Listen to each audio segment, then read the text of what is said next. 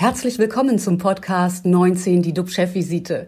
DUB-Unternehmerverleger Jens de Boer und der Chef der Essener Uniklinik, Professor Jochen Werner, reden Tacheles über Corona, Medizin und Wirtschaft.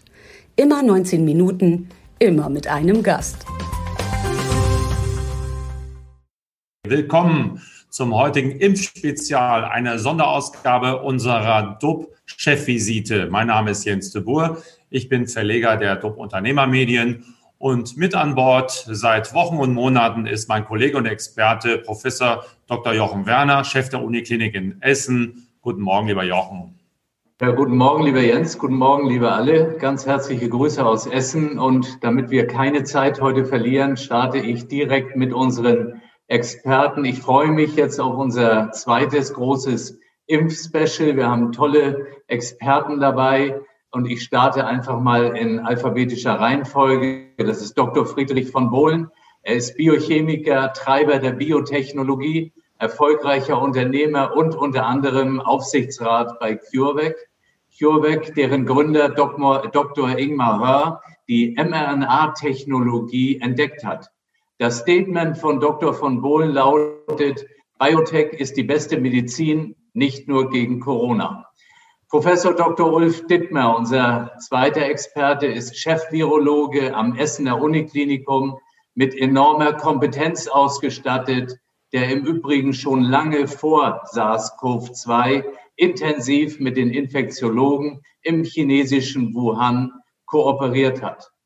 Dann Dr. Caro Holzner. Sie ist leitende Oberärztin an der Notfallmedizin am Essener Uniklinikum. Zudem ist sie Impfbotschafterin des Landes Nordrhein-Westfalen, war gestern Abend noch in der Diskussionsrunde mit Herrn Söder und Herrn Scholz auf Pro7 und ist jetzt wie immer pünktlich bei uns. Dr. Stefan Steinmetz, der vierte Experte, zählt zu den verantwortlichen Impfexperten in Nordrhein-Westfalen und das eben nicht nur vom grünen Tisch aus, Dr. Steinmetz weiß nach vielen, vielen hundert Impfungen, wovon er redet. Ja, Jens. Ja, zudem haben wir noch einen Journalisten an Bord, Michael Krechting von Funke Medien. Das ist unser Partner im Redaktionsnetzwerk Chefvisite. Er hat uns wahnsinnig viele Leserfragen mitgebracht, die unsere Experten gleich beantworten werden. Also die Frage äh, ist groß, die Fragezeichen sind groß äh, in der Bevölkerung. Ja, das ist super. Wir haben tatsächlich diese vielen Fragen und ähm, das, was wir uns jetzt alle vornehmen müssen, ist kurz zu antworten, weil wir ansonsten nicht so richtig weit kommen, auch wenn es alles ex, äh, extrem spannend ist. Ich starte direkt mit Caro Holzner. Ähm, da ist folgende Frage eingegangen. Das ist ja auch im Grunde mal verständlich. Liebe Caro, du bist Impfbotschafterin des Landes Nordrhein-Westfalen. Was ist darunter eigentlich zu verstehen? Ja, das ist eine gute Frage. Ich war ja selber überrascht, als ähm, Herr Laumann mich ähm, gefragt hat, ob ich das machen möchte. Ähm, ich glaube, es ging darum, ähm, dass man Menschen erreicht. Ich habe ja in meinen Socials eine relativ große Reichweite, die man vielleicht mit einer Broschüre ähm, nicht so erreicht. Das ist dann auch dem Minister aufgefallen und da hat er gesagt, wir brauchen mal Leute, die vielleicht auf anderen Wegen aufklären können. Und dann ist er auf mich zugekommen und ich freue mich sehr, denn es ist etwas, wo man sich nicht nur für stark machen sollte, sondern wo vor allen Dingen auch Aufklärung notwendig ist, weil ich immer merke, gerade wie im Internet auch Fake News kursieren und äh, da bin ich äh, so ein bisschen, habe ich mir auf die Fahne geschrieben, damit aufräumen zu wollen. Und ich fand das super, auch von Minister Laumann, dass der extra zu uns kam. Er hat einmal die Impfstraße bei uns im Klinikum eingeweiht, aber hat das dann auch mit dir bekannt gegeben. Und das zeigt ja auch, dass ihm das sehr wichtig ist. Wir sind froh, dass wir dich hier haben. Und äh, es geht nachher weiter mit Fragen an dich. Jetzt komme ich zu Dr. Friedrich von Bohlen. Da liegt folgende Frage vor. Seit Wochen wird in den Medien über die Produktion von Impfstoffen gesprochen so als würde man eine Wurstfabrik aufbauen müssen. Es wird aber nie gesagt, was und wie komplex mRNA-Impfstoffproduktion eigentlich ist. Gestern sagte noch Herr Söder, in Deutschland hätten wir unzählige Produktionskapazitäten. Was steckt dahinter? Ja, das ist, äh, ist eine super Frage äh, und die ist auch nicht so einfach zu beantworten. Also erstmal vielleicht vorab, mRNA ist deutlich einfacher zu produzieren, als es zum Beispiel Eiweiße, also Antikörper zum Beispiel ist. Äh, und der, der, der Prozess ist eigentlich gar nicht, gar nicht mal so schwierig. Also Wurst ist es jetzt nicht oder Currywurst am Stand, aber es ist auch jetzt nicht, ist auch nicht so kompliziert. Was die Sache herausfordernd macht, sind zwei Dinge. Erstens mal braucht man schon verschiedene Stoffe. Es ist ja nicht die nackte mRNA, die verimpft wird, sondern die wird mit sogenannten Lipid-Nanopartikeln und auch noch anderen Zusatzstoffen verpackt und geschützt. Äh, die muss man bekommen und da können Sie sich denken, dass bei der jetzigen Nachfrage weltweit da natürlich auch, auch, auch Engpässe auch dort bestehen, also in diesen Zulieferstoffen, sage ich mal. Das Zweite, äh, also als Volkswagen den Golf rausgebracht hat, haben die auch im ersten Jahr nicht eine Million Fahrzeuge produziert. Also wir alle, also ich spreche jetzt für CureVac, aber auch die Kollegen in anderen Unternehmen, stehen vor der Herausforderung, nicht irgendeine Produktion aufzubauen, sondern eine extrem performante, qualitativ gesicherte, skalierte Produktion. Und das können sie, auch wenn die Behörden, wie sie es im Augenblick tun, helfen, das, das, das kriegen sie über Nacht so nicht hin.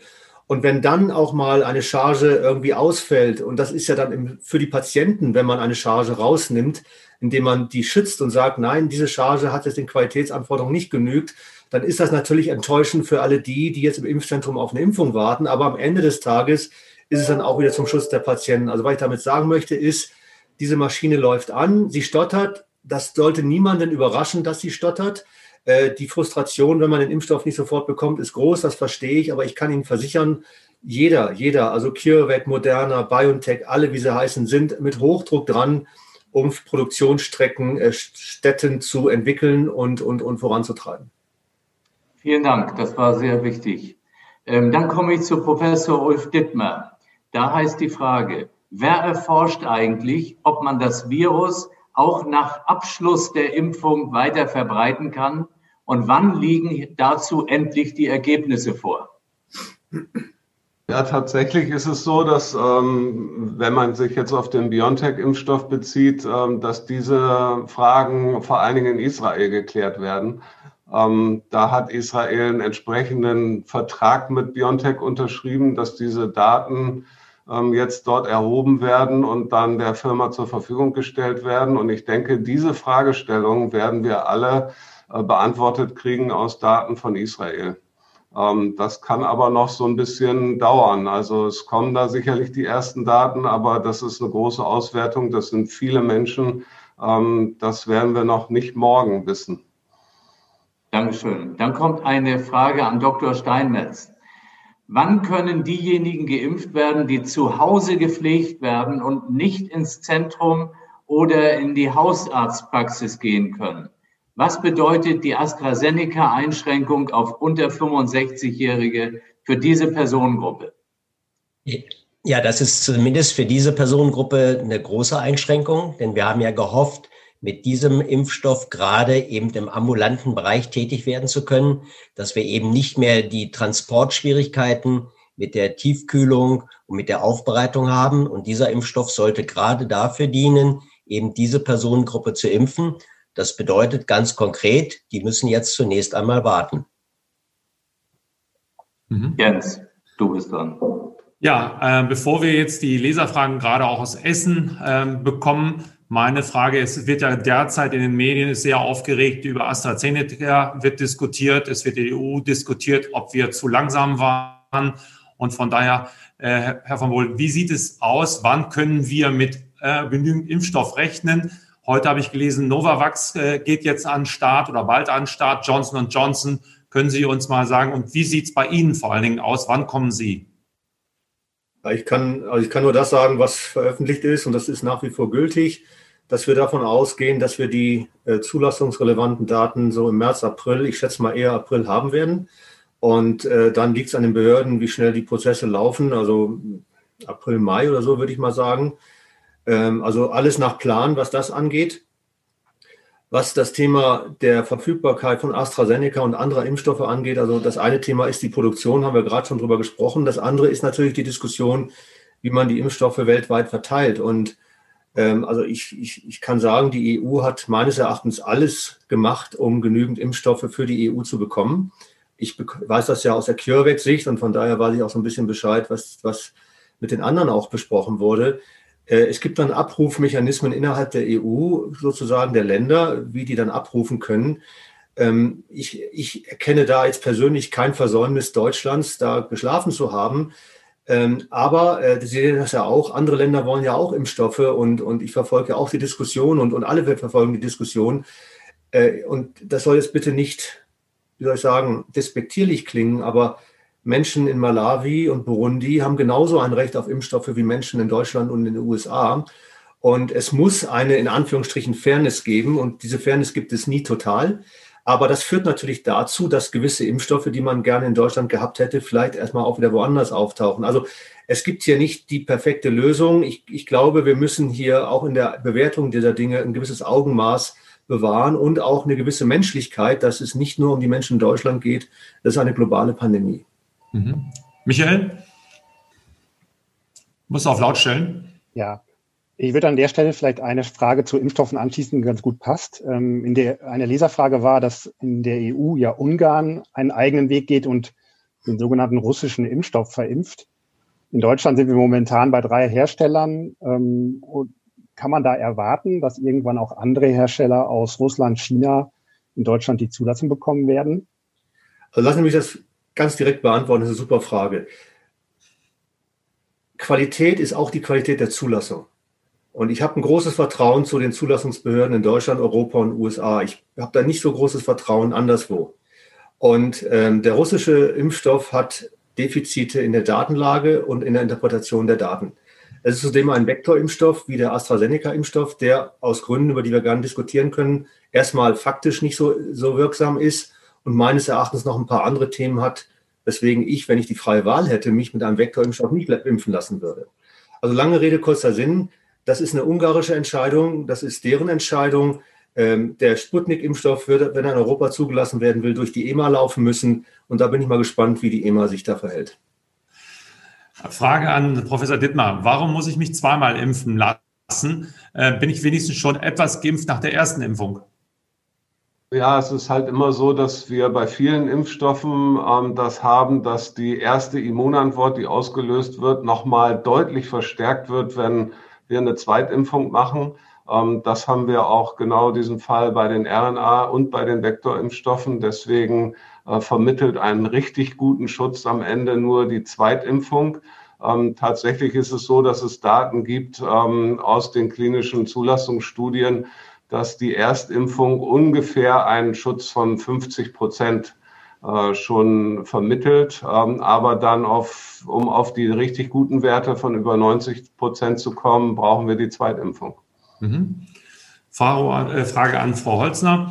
Äh, kann ich mich impfen lassen, wenn ich beispielsweise Asthmatiker bin, wenn ich ein äh, Immunsystem habe, was wackelig ist? wie sieht es da aus? Die Frage bekomme ich ja auch immer wieder gestellt. Ähm, es ist ja so, dass die Leute ein bisschen unsicher sind, weil natürlich der Impfstoffhersteller nicht im Beipackzettel genau immer jede einzelne Eventualität aufführt. Das liegt natürlich daran, dass gerade die, die Sie angesprochen haben, zum Beispiel Asthmatiker, chronisch Kranke, ja statistisch auch zu schwereren Verläufen neigen und deswegen auch eine Impfung angeraten ist. Natürlich immer als Individualentscheidung, auch mit dem behandelnden Arzt. Ähm, aber wenn Sie ähm, sich anschauen, dass Sie äh, potenziell schwer erkranken können und da auf der anderen Seite die Impfung entgegenstellen, dann sollte eigentlich die Entscheidung relativ leicht fallen. Mhm. Äh, Herr Steinmetz, ähm, jemand fragt, der war bei seinem Arzt, Baujahr 43, noch nie geimpft worden. Der Arzt sagt, lass es, äh, dein Körper kennt sich mit Impfung zu wenig aus. Ist das richtig? Er sollte den Arzt wechseln. Ja, also nein, das ist also ziemlicher Unsinn. Äh, es ist eine Impfung, die harmloser ist als diese eiweißproduzierten Impfungen, also ist harmloser als eine Grippeimpfung. Und ich würde wirklich sagen, der sollte wirklich den Arzt wechseln. Ja. Jochen? Ja, äh, ich habe hier eine ganz spannende Frage, die würde ich an äh, Professor Dittmar richten. Frauen scheinen weniger häufig an Covid-19 zu erkranken als Männer. Ähm, wird auch der Impfstoff bei Frauen anders wirken? Sollten wir vielleicht zuerst alle Männer impfen? Ja, das ist ähm, vielleicht eine gute Idee. Ja, es ist tatsächlich so, dass schwere Erkrankungen bei Männern häufiger sind. Ähm, Frauen haben ein im Vergleich zu Männern besseres Immunsystem. Ähm, das bedeutet, dass äh, wahrscheinlich auch die Impfung bei den Frauen noch ein bisschen besser wirkt als bei den Männern. Ähm, aber da jetzt von abzuleiten, wir impfen erst nur die Männer. Ähm, wir haben natürlich auch schwere Verläufe in Frau, bei Frauen. Und insofern ist, glaube ich, die Priorisierung, wie sie jetzt vorgegeben worden ist von der STIKO, sehr richtig. Da impfen wir als erstes die Menschen, die am gefährdetsten sind. Und das ist schon ein richtiges Vorgehen. Ja, vielen Dank. Dann Herr Steinmetz. Sind Internetrechner, mit denen ich meinen Impftermin im Voraus berechnen kann, zuverlässig? Davon gehe ich aus. Ich meine, da habe ich keinen Einfluss drauf, aber davon gehe ich aus, ja. Ähm, Herr von Bohlen, wie schnell werden Impfungen zum Beispiel in Afrika und Indien umsetzbar? Welche Rolle spielt die Temperatur? Ja, die finden ja schon statt. Also gerade Indien hat ja eigenen Impfstoff und, und, und, und geht da in die Massenimpfung. Ähm, die Temperatur ich glaube, das haben, haben wir ja alle mitbekommen, dass die Temperatur ist ja nicht die Frage der Temperatur, der, der Außentemperatur, sondern wie der Impfstoff zum Ort der Impfung ähm, gekühlt werden muss. Und da sind natürlich alle Impfstoffe, die wenig Tieftemperaturen brauchen, von Vorteil. Also das ist zum Beispiel, um das ja auch mal positiv zu erwähnen, das ist ein Vorteil zum Beispiel der vektorbasierten Impfstoffe. Die sind temperaturunanfälliger. Aber ich bin ziemlich zuversichtlich, dass auch die mRNA bei Kühlschranktemperatur lange genug gelagert werden kann, um, ich sag mal, die letzte Meile sozusagen zumindest bei vier Grad äh, hier äh, liefern zu können. Super. Dann habe ich eine Frage an Frau Dr. Holzner. Wenn ich unentdeckt mit Corona infiziert bin und dann geimpft werde, erkranke ich dann schwerer? Gut, also erstmal muss man ja dazu sagen, dass ähm, wir keinen aktiven Virus impfen. Also die Frage kommt ja auch immer wieder, ob man an der Impfung erkranken kann. Also an Covid-19, nein, das kann man nicht. Ähm, und das andere ist, aktuell empfiehlt ja die STIKO, dass wir oder dass wenn ähm, einmal man eine Erkrankung durchgemacht hat, erstmal Antikörper hat und nicht sofort geimpft wird. Im Verlauf wahrscheinlich äh, später schon, weil einfach die Antikörper nicht dauerhaft vorhanden sind. Aber man muss jetzt keine Sorge haben, dass man von der Impfung erkrankt. Nein sein. Lieber Jens. Ja, ich würde gerne an meinen Kollegen weitergeben, dass der zwei, drei Fragen stellt. Der ist nah dran, äh, hat die in der Zeitung die Fragen gestellt, online. Von daher, Michael. Ja, gerne. Ähm, es gibt viele Fragen rund um die Wirksamkeit von Impfstoffen und ich drücke mal das in einer ganz konkreten Frage aus. Ähm, wenn ich mich impfen lasse, bin ich mit dem Impfstoff von BioNTech zum Beispiel zu gut 90 Prozent geschützt. Heißt das, dass bei 10 Prozent der Patienten der Impfstoff nicht wirkt? Oder heißt das, dass bei jedem Geimpften ein zehnprozentiges Restrisiko bleibt? Lassen Sie mich das mal kurz beantworten. Das ist wie mit dem Wetterbericht. Ja, 90 Prozent Regenwahrscheinlichkeit heißt nicht, dass es an 90 Prozent an dem Tag, an dem Ort regnet, sondern dass es an 90 Prozent der Tagen regnen kann oder nicht. Oder übersetzt heißt das, dass tatsächlich 10 Prozent der Geimpften keine Impfschutzreaktion haben. Das liegt letztlich Welcome to Biology. Das liegt letztlich an der Art und Weise, wie unser jeweils individuelles Immunsystem diesen Impfstoff prozessiert. Also da, da, ist jeder unterschiedlich. Wir sind noch nicht in der Lage, heute vorhersagen zu können, wer auf welchen Impfstoff positiv reagiert oder nicht. Ich denke, das wird auch in Zukunft, das wird in Zukunft irgendwann mal möglich sein. Aber heute, Sie haben vollkommen recht, heute, wenn ich mich impfen lasse mit einem BioNTech-Impfstoff, habe ich eine zehnprozentige Restwahrscheinlichkeit, dass ich nicht geschützt bin. Nur mal so am Rande, bei einer Grippeimpfung sind Sie mit ungefähr 50 Prozent Wahrscheinlichkeit nicht geschützt.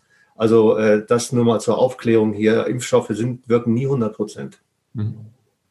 Eine weitere Frage, die vielleicht gerade auch nach den Nachrichten von gestern zu AstraZeneca nochmal Relevanz bekommen hat.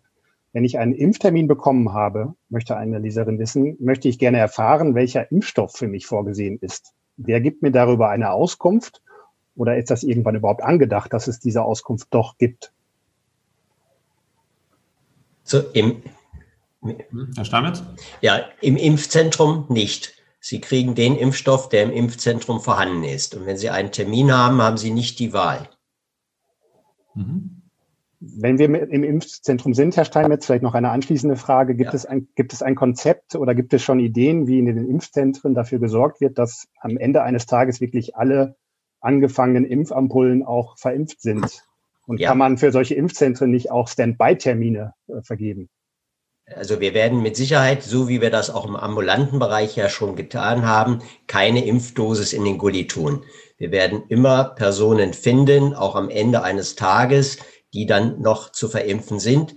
Wir haben ja sehr viele Pflegekräfte in Wartestellung und wir werden mit Sicherheit diese, wenn tatsächlich nichts da ist, an Pflegekräfte äh, dann das weiter verimpfen, die eben auch auf den Impfstoff dringend warten. Herr Stamitz, wie viele Menschen haben Sie bislang geimpft? Also ich habe jetzt nicht die ganz genaue Zahl von heute, aber wir sind sicher bei 15.000 Menschen in Essen, ohne die Krankenhäuser, die ja auch parallel jetzt angefangen haben zu impfen. Wir hatten ja leider einen kleinen Impfstopp. Wir haben also von den 74 Heimen in Essen 70 geimpft. Vier musste ich leider zurückstellen, die aber diese Woche, also die kommende Woche jetzt geimpft werden können. Seit gestern Abend haben wir den Erlass, dass wieder neue Erstimpfungen möglich sind. Mhm. sodass ich bis Ende nächster Woche alle Altenheime, alle stationären Pflegen in Essen habe durchimpfen lassen. Zumindest mit einmal erstmal. Vielleicht kann ich noch eine Frage anschließen. Ähm, wir pflegen unsere hochbetagten kranken Eltern. Können wir daher einen früheren Impftermin bekommen? Fragen. Diese Frage ist auch ans Ministerium gestellt worden. Herr Renzel, unser Stadtdirektor, hat diese Frage heute sogar nochmal offiziell gestellt. Wir haben sehr, sehr viele Gruppen und ich bekomme täglich Anfragen. Wir haben zum Beispiel ganz vergessen die Labormitarbeiter, die bei RNA mit, mit RNA arbeiten, mit den Abstrichen arbeiten. Die sind in keiner Priorisierungsliste drin. Ich habe hier in Essen vier Dialysestationen, die mich dauernd anrufen, die sagen, Mensch, wir sind auch Risikopatienten. Also wir haben sehr, sehr viele Risikopatienten, die wir alle gerne impfen würden, wenn wir den Impfstoff hätten. Aber andererseits sage ich auch, wir haben jetzt zwölf Monate mit Corona gelebt und wie ich ja jetzt auch höre, wir kriegen Impfstoff. Es wird vielleicht noch den ein oder anderen Monat dauern und dann werden wir alle impfen. Mhm. Aber eine Gruppe gegen die andere auszuspielen, halte ich jetzt für sehr fragwürdig. Professor Dittmar, wie mutieren eigentlich Viren und ist da noch Schlimmeres zu erwarten?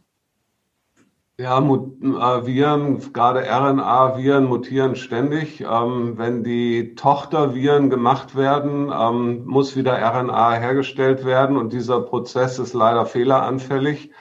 Ähm, und es entstehen dadurch ständig Mutanten. Die meisten schaffen es nicht, die haben keinen Vorteil. Äh, die verschwinden wieder, aber einige haben einen Vorteil ähm, und werden dann über Evolution in Echtzeit, das ist, was wir bei RNA-Viren sehen, selektioniert. Ähm, wir werden also ständig weiter solche Mutanten haben.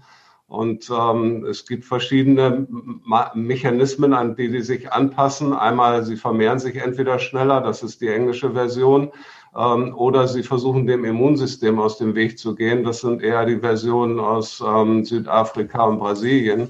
Ähm, wir werden leider weiter solche Entwicklungen sehen. Mhm.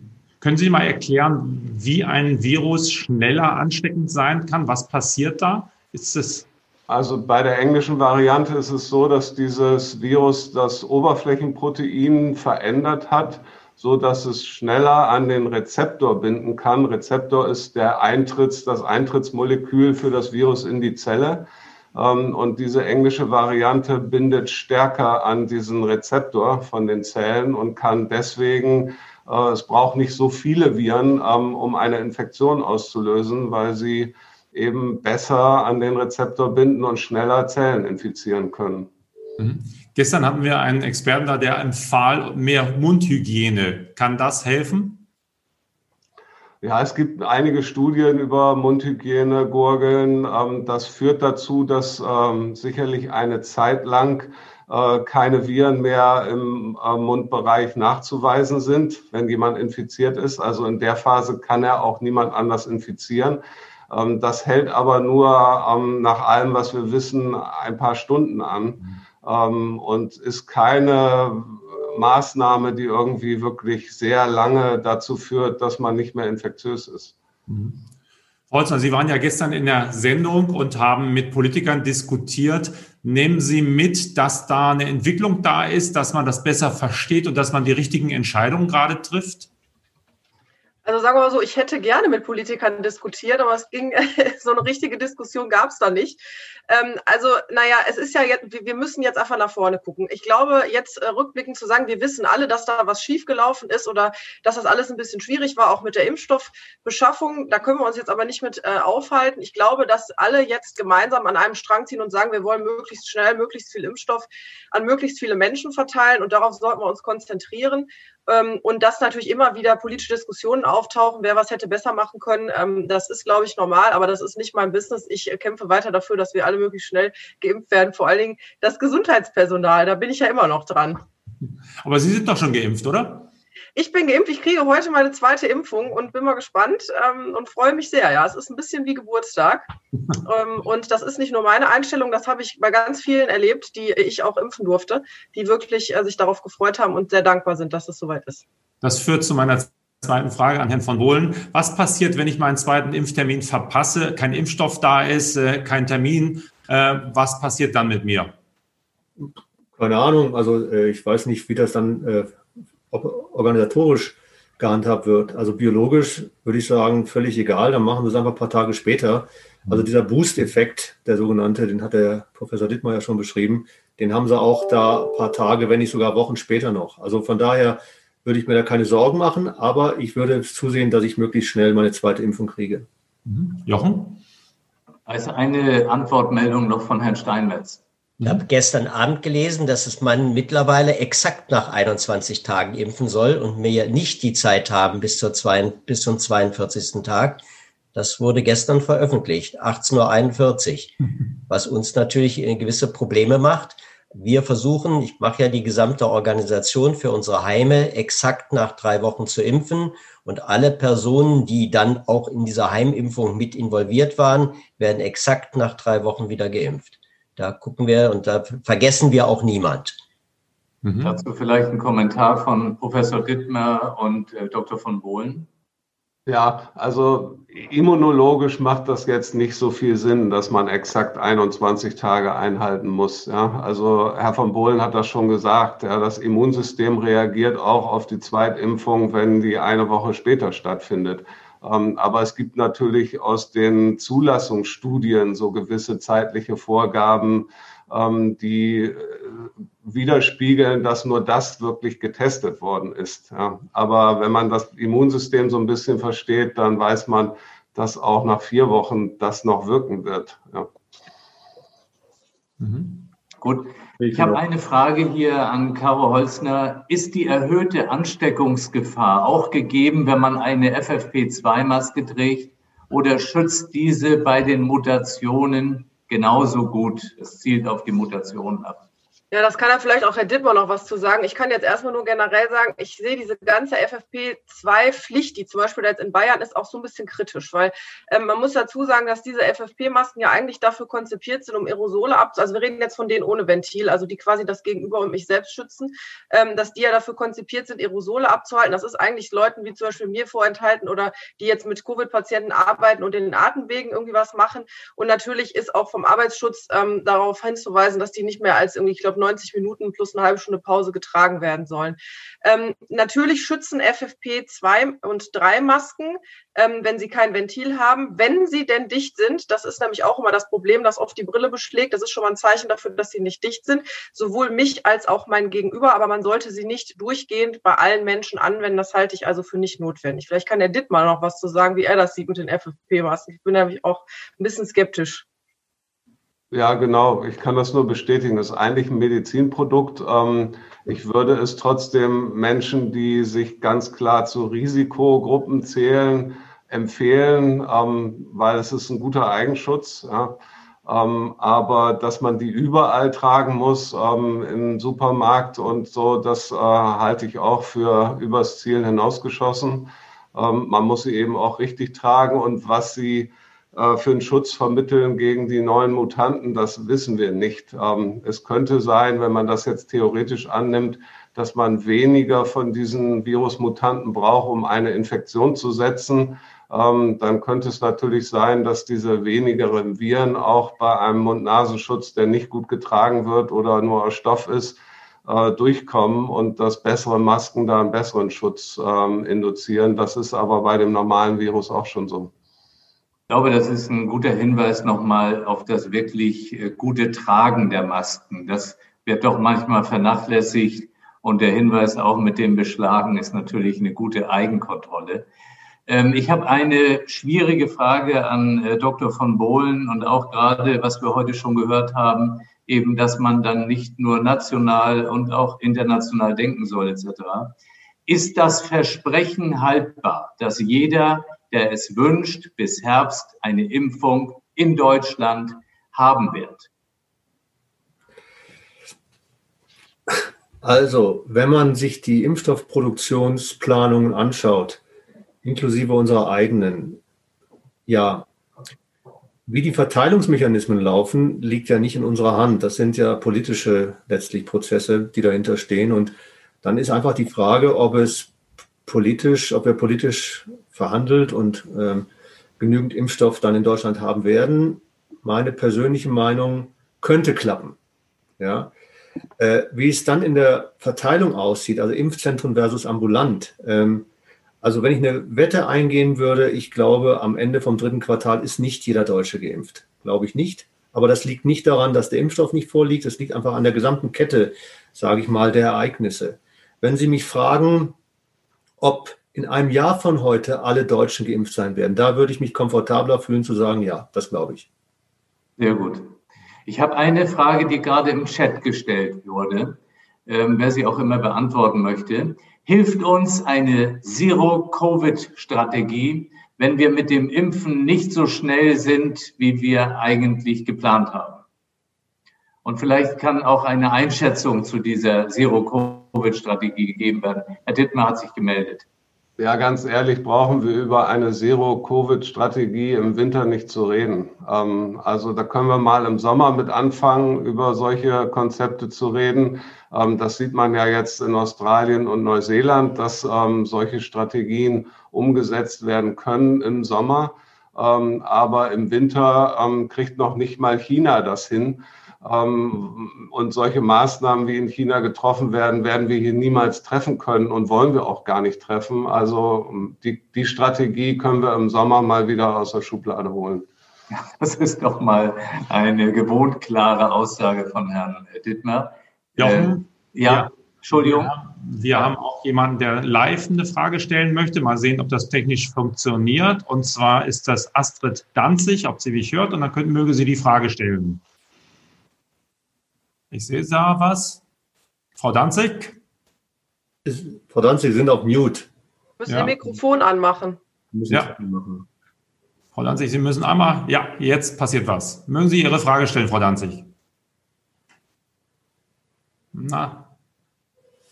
Vielleicht also. nehmen wir Dr. von Bohlen zwischendurch, weil da war noch eine Ergänzung und äh, dann ist das vielleicht auch mit der Frau Danzig nicht, dass wir so ein CDU-Partei. Entschuldigung, Frau Danzig ist jetzt freigeschaltet. Ich habe nicht vertippt, ich wollte gar nichts sagen. Danke. Ah, alles gut. Okay. dann mach du weiter und dann kann Michael nochmal kommen mit Leserfragen. Genau. So, noch einmal bitte die Ergänzung von Dr. von Bohl.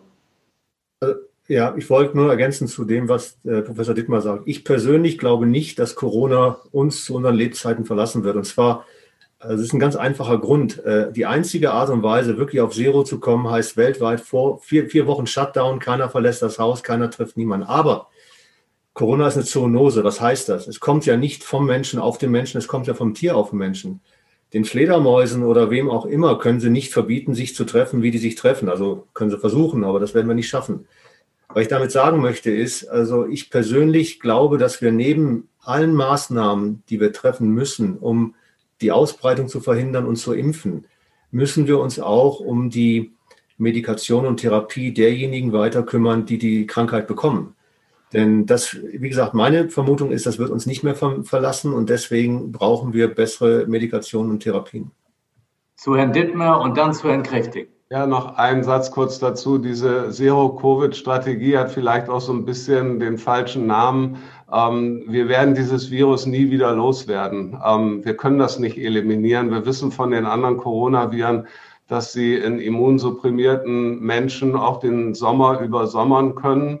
ähm, und dann im Winter teilweise wiederkommen. Ähm, das ist ja sozusagen eine Strategie, die die die Zahlen auf ein Minimum reduziert, äh, so dass man äh, wieder alle Sachen öffnen kann eigentlich. Äh, wir werden dieses Virus nie wieder loswerden, auch nicht aus der menschlichen Population. Mhm. Dazu, ja, dazu passt ganz gut eine Leserfrage zum Beispiel Israel. Ähm, Israel eine, hat eine, steht vor oder ist in einer dritten Welle. So steht es in dieser Leserfrage, trotz einer bisherigen Infizierung der Bevölkerung von circa 10 Prozent und einer Impfquote von circa 40 Prozent. Was bedeutet ein solches Szenario dann jetzt konkret für Deutschland? Der Leserin erscheinen unabhängig von allen organisatorischen und impftechnischen Problemen sämtliche Prognosen für den Sommer in Deutschland viel zu optimistisch. Ja. Ja, das, das ist halt schwer mit Deutschland zu vergleichen. Also ähm, das Virus breitet sich in Israel ja in bestimmten Bevölkerungsgruppen weiter sehr stark aus. Ähm, das sind äh, in der Regel sehr religiöse Gruppen, ähm, die sich weder impfen lassen noch ähm, bestimmte Maßnahmen einhalten. Ähm, und äh, das ist ein Problem, was Israel besonders hat. Ähm, und tatsächlich ist es so, dass das in der Bevölkerung, die schon geimpft ist ähm, und äh, die Maßnahmen befolgt, ähm, eigentlich sehr gut funktioniert. Ähm, aber wenn Sie bestimmte Bevölkerungsgruppen haben, die bei den ganzen Maßnahmen nicht mitmachen, weder bei der Impfung noch bei den anderen Maßnahmen, dann haben sie weiterhin hohe Zahlen. Ähm, das ist halt das Problem, was Israel hat und das ist ein gesellschaftliches Problem. Das haben wir so in der Art und Weise in Deutschland sicherlich in der Ausprägung nicht. Wenn ich daran direkt anschließen darf, Professor Dittmann, nochmal, weil Sie das Stichwort Maßnahmen genannt hatten. Wir hatten eben über die FFP2-Maske mit Blick auf die Mutationen gesprochen. Es gibt jetzt eine Leserfrage, die nochmal fragt, ob zum Beispiel der vorgeschriebene oder empfohlene Mindestabstand, ob man den mit Blick auf die Mutationen nochmal erhöhen sollte. Also da gibt es keine Hinweise darauf, dass dieses Virus jetzt äh, die Mutation sich über weitere Strecken ähm, verteilt und infizieren kann als äh, das bisherige Virus. Also ich denke, mit einem äh, Abstand von zwei Metern oder 1,50 Meter ist man immer noch äh, ziemlich auf der sicheren Seite. Ich habe eine Frage und zwar an Herrn von Bohlen. Äh, CureVac ist ja mal gegründet worden, vornehmlich um den Kampf gegen das, um Krebs aufzunehmen. Jetzt haben wir in Rekordzeit einen Impfstoff bekommen. Was bedeutet das für Ihr ursprüngliches Ziel? Werden Sie da jetzt schneller vorankommen und können Sie uns auch da ein bisschen Mut machen für die Zukunft? Ja, stimmt nicht ganz. CureVac ist erstmal gegründet worden mit dem Ziel, mRNA, ich sag mal, in die Therapie und Versorgung zu bringen. Und da war die Frage, wie macht man das am besten? Und da sind prophylaktische, also Infektionserkrankungen und therapeutische, also Krebs-Impfstrategien deshalb besonders geeignet, weil man, äh, die mRNA verschwindet ja im Organismus nach ein bis zwei Wochen wieder, weil ich mit der mRNA nur ein einziges Ziel erreichen muss. Ich muss das Immunsystem einmal an einen Schwellenwert bekommen, einer Information, wie jetzt zum Beispiel dieses Spike-Protein vom Virus. Und wenn das Immunsystem diese Information einmal sozusagen als eine Art Klick akzeptiert hat, dann marschiert das Immunsystem, dann kann ich die mRNA auch wieder rausnehmen aus dem System. Moderna zum Beispiel, die waren seinerzeit gegründet worden mit dem Ziel, mRNA für Erbkrankheiten zu nutzen, also quasi defekte Gene zu ersetzen mit mRNA. Die sind dann auch schnell umgeschwenkt, weil sie gemerkt haben, dass das eine gute Idee ist, ist eine gute Idee, aber ist logistisch, also in dem Thema Delivery im Organismus nicht so einfach. Deswegen sind es alle drei mRNA-Firmen auf dem Thema Impfung. Das Thema Onkologie ist bei uns nach wie vor ein Thema, auch bei den anderen beiden Firmen. Es ist natürlich deshalb in den Hintergrund getreten, weil die Pandemie jetzt alles dominiert. Ähm, Infektionserkrankungen sind schon lange bei der CureVac ein Thema. Also in 2015 äh, kam es ja zu der Zusammenarbeit mit der Gates Stiftung. Da sind theoretisch bis zu 33 Programme auf der Liste. Corona natürlich nicht, das gab es damals noch nicht. Aber zum Beispiel also eine universelle Flu, also eine, eine Impfstrategie gegen Grippe, äh, wo man nicht jährlich, sondern einfach nur einmal impfen muss. Äh, da gibt es, muss man jetzt nicht ins Detail gehen, also Verfahren, warum man glaub, glaub, also wirklich Hoffnung haben kann, dass das funktioniert. Und ähm, der erste, die erste Indikation, mit der wir eigentlich gut gezeigen konnten, dass mRNA wirkt, das ist ähm, Rabies, also Tollwut. Da konnten wir zeigen, dass nur mit einem Mikrogramm, also ein Mikrogramm heißt, mit einem Gramm kann ich eine Million Menschen impfen Impfschutz hergestellt werden kann. Das war kurz jetzt vor Corona. Also lange Rede, kurzer Sinn. Äh, äh, stimmt nicht ganz, was Sie sagen, aber ganz klar, diese Pandemie hat jetzt bei allen, ja nicht nur bei CureVac, den, den, den, den Fokus komplett auf diese Pandemie gelegt. Und auch auf Themen, wie man zukünftigen Pandemien besser begegnen kann, weil das lassen Sie mich auch noch bitte sagen. Es ist ja nicht nur Corona, das uns nicht mehr verlassen wird. Wenn die Weltbevölkerung so weiter wächst, wie sie gewachsen ist, das heißt, die Interaktionsrate zwischen Menschen sich so stark erhöht, dann haben natürlich Viren und Bakterien ein leichtes Spiel, sich weltweit auch zu verbreiten. Mhm. Jochen, hast du noch eine Frage? Sonst gehen wir zu dem Schlussakkord über. Wir haben noch sechs Minuten und dann ja. würden wir.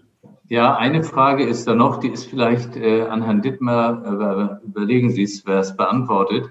Da geht es darum, äh, die Pandemie, äh, die jetzt eben ist, was auch gerade Dr. von äh, Bohlen sagte, die wird ja möglicherweise durch eine nächste Pandemie abgelöst. Es wird möglicherweise immer mehr Impfungen geben. Bedeutet das irgendetwas für das Immunsystem, wenn man jetzt die Anzahl von Impfungen, von Auffrischungen erhö erhöht? Ja, das wird ja immer wieder diskutiert. Wir haben zu viele Impfungen, zu viele Impfstoffe. Fakt ist, dass wir uns täglich mit Tausenden von Erregern auseinandersetzen, unser Immunsystem im Darm, an allen möglichen Schleimhäuten. Ähm, das äh, ist sozusagen, was wir täglich tun, was unser Immunsystem täglich tut. Da spielen 10 oder 20 oder 30 Impfungen überhaupt gar keine Rolle. Ähm, wir können das Immunsystem nicht überfordern. Das wird ja immer wieder postuliert, äh, dass sowas äh, geschehen könnte.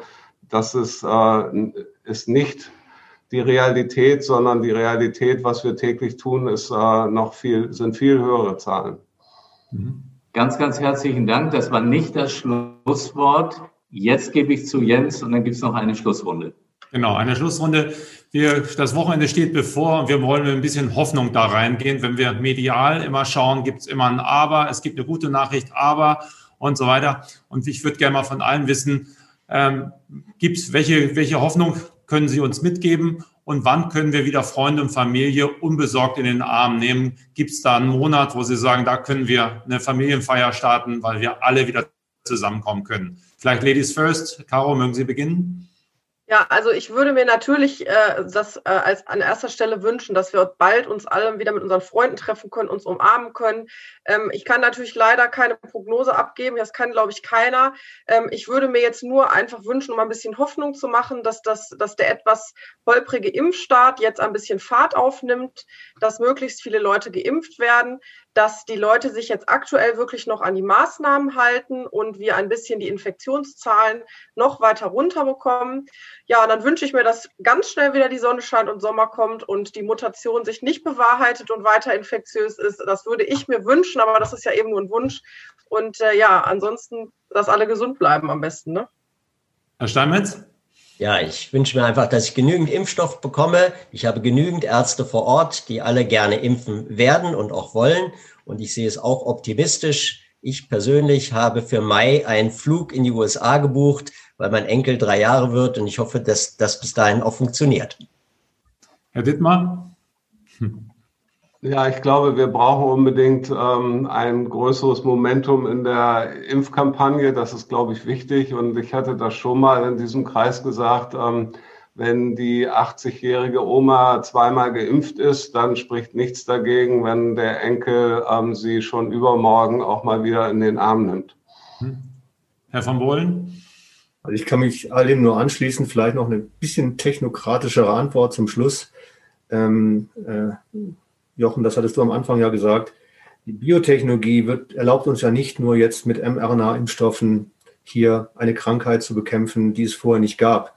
Die Biotechnologie erlaubt es uns auch, diese Krankheit äh, über die Mutanten, auch über die Effekte der Mutanten viel besser im jeweiligen individuellen Krankheitskontext zu verstehen. Das heißt, meine Hoffnung geht nicht nur in die Richtung, die Sie alle gerade genannt haben, meine Hoffnung und meine Überzeugung geht in die Richtung, dass wir in Zukunft auch viel, viel besser therapieren können. Also die Krankheit wird uns nicht verlassen, aber diese Gefährlichkeit der Krankheit, die werden wir in Zukunft in den Griff kriegen. Davon bin ich überzeugt. Das ist nicht nur mRNA, das ist Biotech gesamt. Mhm. Bevor Jochen das Schlusswort bekommt, Michael? Ich wünsche mir das ähm, für unsere Leser, dass wir tatsächlich dieses Momentum in der Impfkampagne bekommen, weil ich glaube, dass das gerade sehr, sehr viele in den letzten Tagen wirklich sehr umgetrieben hat, ähm, dass wir da jetzt in einen, in einen guten Betrieb reinkommen und bin aber auch nach den Aussagen von Dr. Steinmetz da heute guter Hoffnung. Mhm. Jochen, möchtest du ja, ich will vielleicht nochmal sagen, ich finde, das ging heute sehr, sehr gut. Äh, man merkt ja, wie das Wissen auch wächst über die Zeit. Wir dürfen nicht vergessen, wir sind im Grunde ein Jahr erst mit dem ganzen Thema konfrontiert. Wir hätten diese Diskussion vor einem Jahr nicht annähernd so führen können. Und ähm, ich bin auch immer dafür, nach vorne zu blicken. Es ist ganz viel passiert.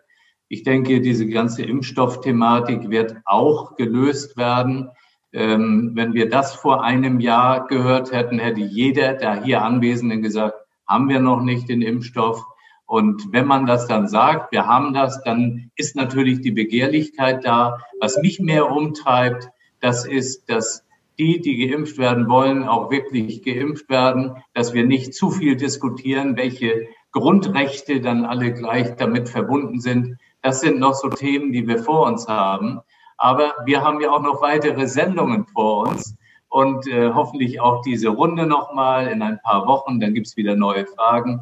Und deswegen jetzt zur Abmoderation an Jens. Ja, ich nehme das mal mit, was im Chat gerade ist. Wirklich tolle Runde und diese Ruhe, die Sie alle auslösen, gibt uns wirklich Kraft. Also ganz großes Kompliment an alle, die teilgenommen haben. Also Expertenwissen ist gefragt und deswegen äh, ja großes Merci an unsere Experten, auch an unsere Medienpartner, die zu uns halten, unsere äh, sechs, sieben Zeitungen, die immer regelmäßig äh, unseren Video, unseren Videocast veröffentlichen. Vielen Dank dafür auch allen Zuhörerinnen und Zuhörern. Und äh, ja, wir machen weiter, Jochen. Es geht kommenden Montag weiter und zwar um 10 Uhr wieder live mit der 57. Ausgabe von 19, die DUB-Chefvisite. Dann ist Job- und Karriereexperte Fabian Kienbaum unser Gast. Und äh, mir bleibt zu sagen, Danke, bleiben Sie alle gesund, klicken Sie rein und wir freuen uns auf Sie. Bis nächsten Montag. Tschüss aus Hamburg. Und aus Essen. Tschüss. Tschüss. Das war 19 die DUB-Chefvisite als Podcast. Die Videos dazu gibt es auf watz.de und auf dub-magazin.de.